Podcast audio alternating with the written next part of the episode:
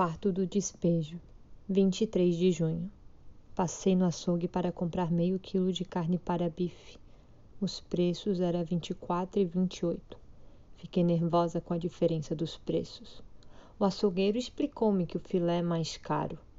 Pensei na desventura da vaca, a escrava do homem, que passa a existência no mato, se alimenta com vegetais, gosta de sal, mas o homem não dá porque custa caro. Depois de morta dividida, tabelada e selecionada, e morre quando o homem quer. E em vida dá dinheiro ao homem, e morta enriquece o homem.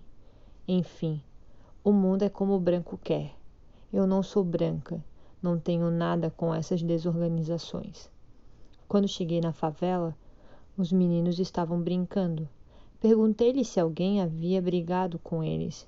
Responderam-me que só a baiana, uma vizinha que tem três filhos, e que a Leila brigou com Arnaldo e queria jogar a sua filha recém-nascida dentro do rio Tietê.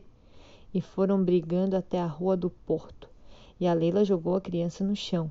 A criança tem dois meses. As mulheres queriam ir chamar a polícia para levar a menina no juizado.